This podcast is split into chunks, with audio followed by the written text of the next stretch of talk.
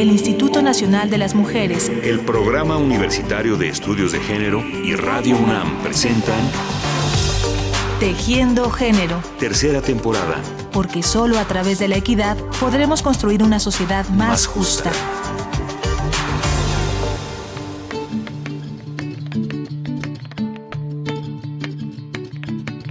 De todos los reconocimientos que se pueden recibir por los méritos a una persona viva a favor de las causas más justas, el Premio Nobel de la Paz es, sin lugar a dudas, el que mayor prestigio entraña para los galardonados. Sí, hemos dicho galardonados. Y es que en sus más de 100 años de existencia, el Premio Nobel de la Paz, instituido por el inventor de la dinamita y concedido por la Academia Sueca, solo ha sido entregado a 12 mujeres. ¿Será que las mujeres luchan poco por la justicia, la paz social y los derechos humanos? ¿O es que de manera tradicional los miembros de la Academia Sueca son hombres y que hasta hace poco se aceptó a siete mujeres dentro de sus 18 sillones? Lo cierto es que entre los activistas, políticos, filósofos, filántropos, religiosos, escritores y organizaciones que han recibido el premio Nobel, destacan cuatro mujeres para las que este galardón no fue el punto más importante en sus luchas. Para ellas, el Premio Nobel ha sido una plataforma más para conquistar nuevos retos en su lucha por un mundo más justo para todas y todos. Esta es la historia de las ganadoras del Premio Nobel de la Paz que han unido experiencias, recursos e ideales en una iniciativa en defensa de la equidad, la justicia y los derechos de las mujeres. Y los derechos de las mujeres. Jody Williams, una profesora estadounidense que pasó del trabajo en las aulas al activismo en Centroamérica, inició en 1992 una cruzada contra las minas antipersonales. En 1997 consiguió que se firmase en Ottawa un tratado para erradicarlas, esfuerzo que le ganó el Premio Nobel de la Paz ese mismo año.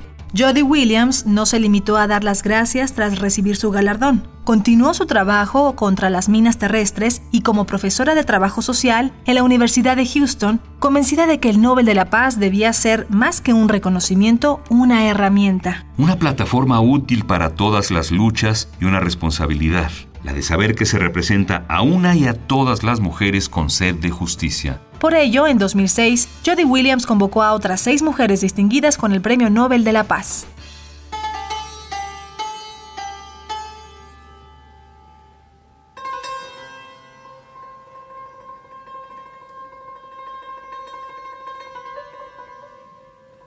La primera fue Shirin Ebadi, una jueza iraní, defensora de los derechos de las mujeres, que no se amedrentó cuando el régimen fanático de su país le prohibió ejercer como abogada. Fue la primera mujer musulmana en recibir el premio Nobel en 2003.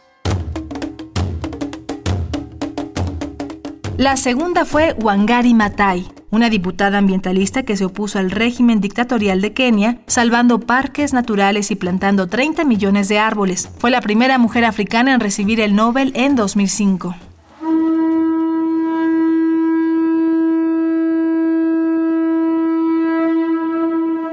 La tercera fue Rigoberta Menchú, una líder maya guatemalteca que desde muy pequeña vivió los abusos de las clases dominantes y las fuerzas represivas contra los indígenas. Se puso al frente de organizaciones campesinas que reclamaban el derecho al pan y a la tierra. En el exilio denunció las atrocidades que policías y militares guatemaltecos cometían sobre opositores. Por ello, se le concedió el Nobel de la Paz en 1992.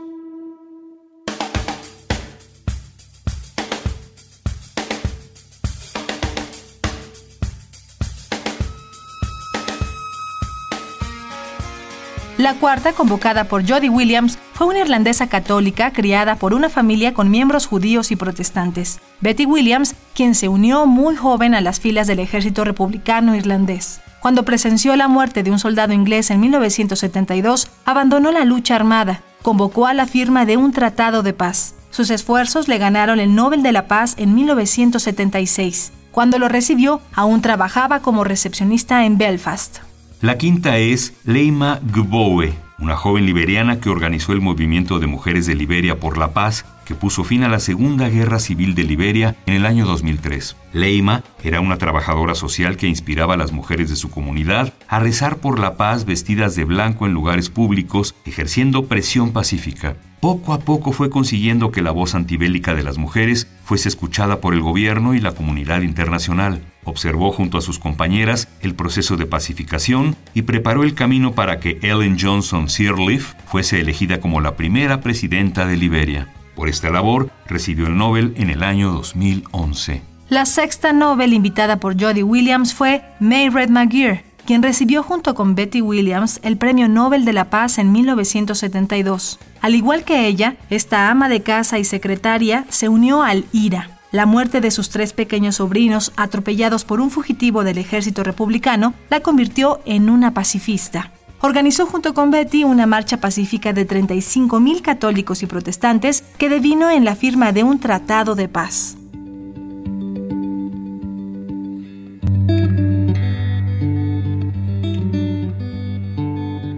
Junto con estas mujeres y ganadoras del Nobel de la Paz, Jody Williams consiguió una representatividad que incluía a Norte y Sudamérica, Europa, Medio Oriente y África. Y toda la visibilidad y el prestigio que este galardón otorga.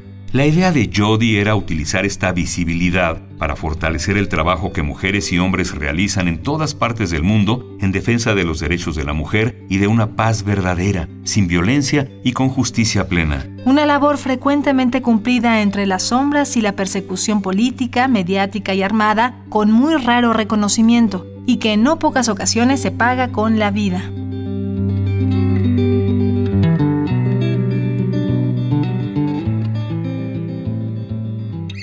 Desde 2006, unidas en la llamada Iniciativa de las Mujeres Premios Nobel de la Paz, Jody Williams, Shirin Ebadi, Wangari Matai, Rigoberta Menchú Tum, Betty Williams y Mary Corrigan McGeer han apoyado y hecho visibles a mujeres y colectivos que combaten toda forma de violencia física, económica, política, cultural, religiosa, sexual y medioambiental. ¿De qué manera la iniciativa de las mujeres Premios Nobel ha conseguido amplificar los esfuerzos de quienes trabajan por los derechos de la mujer y tratan de eliminar las causas fundamentales de la violencia?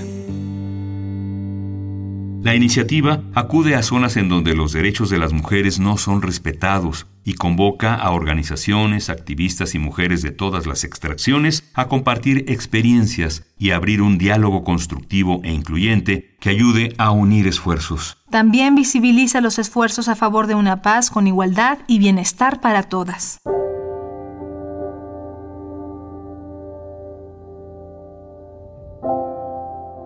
Consciente de que las mujeres poseen particularidades sociales y culturales en las diferentes regiones del planeta, la iniciativa de las Mujeres Premios Nobel organiza congresos internacionales cada dos años con diferentes sedes. El objetivo de estos congresos es hacer visibles los temas que preocupan a todas las mujeres a pesar de sus diferencias. Estos diálogos se realizan con una visión orientada a producir acciones concretas. El último de estos congresos se realizó en 2012 en México, Honduras y Guatemala entre los meses de enero y febrero.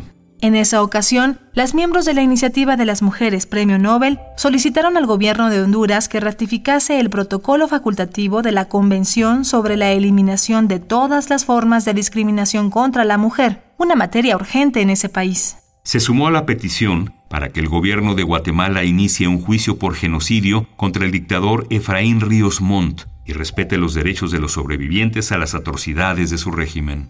Tal y como reflejaron su informe, de sobrevivientes a defensoras, mujeres que enfrentan la violencia en México, Honduras y Guatemala, alertaron que el feminicidio y el ambiente sociológico que permite su impunidad era un fenómeno en alza en los tres países.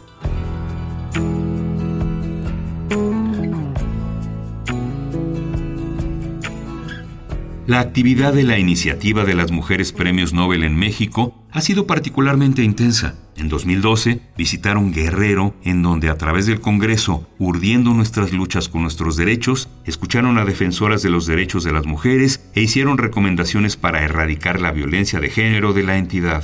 Las NW, como se les conoce por sus siglas en inglés, han visitado las comunidades de Atenco y Ciudad Juárez en virtud de las graves violaciones a los derechos de las mujeres que ahí se han cometido. En noviembre del año pasado emitieron una demanda conjunta para que se restituyera con vida a los 43 estudiantes de la normal Isidro Burgos de Ayotzinapa y con el fin de que se establecieran las verdaderas circunstancias de su desaparición forzada.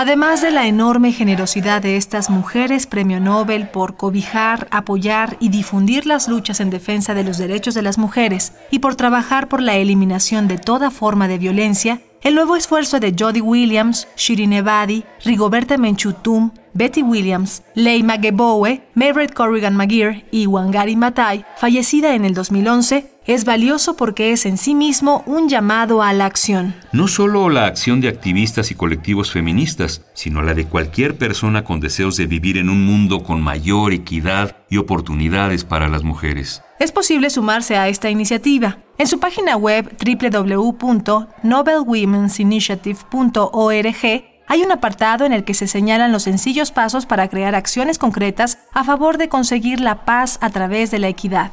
Algunos de ellos son demanda acciones de líderes políticos y económicos, lee, aprende y crea conciencia, exprésate y hazlo en voz alta, di que no a la violencia sexual. Pasos y actitudes sencillas que se resumen en las palabras de Wangari Maathai. Me puedo sentir insignificante, pero ciertamente no quiero ser como esos animales que ven al mundo irse por el desagüe. Seré como el colibrí. Voy a hacer lo mejor que puedo. No hacer nada porque no puedes pararte de tu asiento para hacer algo te hace cómplice de lo que sea que esté sucediendo y con lo que no estás de acuerdo. Si no das tu opinión, si no actúas, si luchas por defender tu punto de vista, les estás dejando a los demás tu propio poder. Jody Williams. El Instituto Nacional de las Mujeres, el Programa Universitario de Estudios de Género y Radio UNAM presentaron Tejiendo Género. Tercera temporada. Porque solo a través de la equidad podremos construir una sociedad más, justa.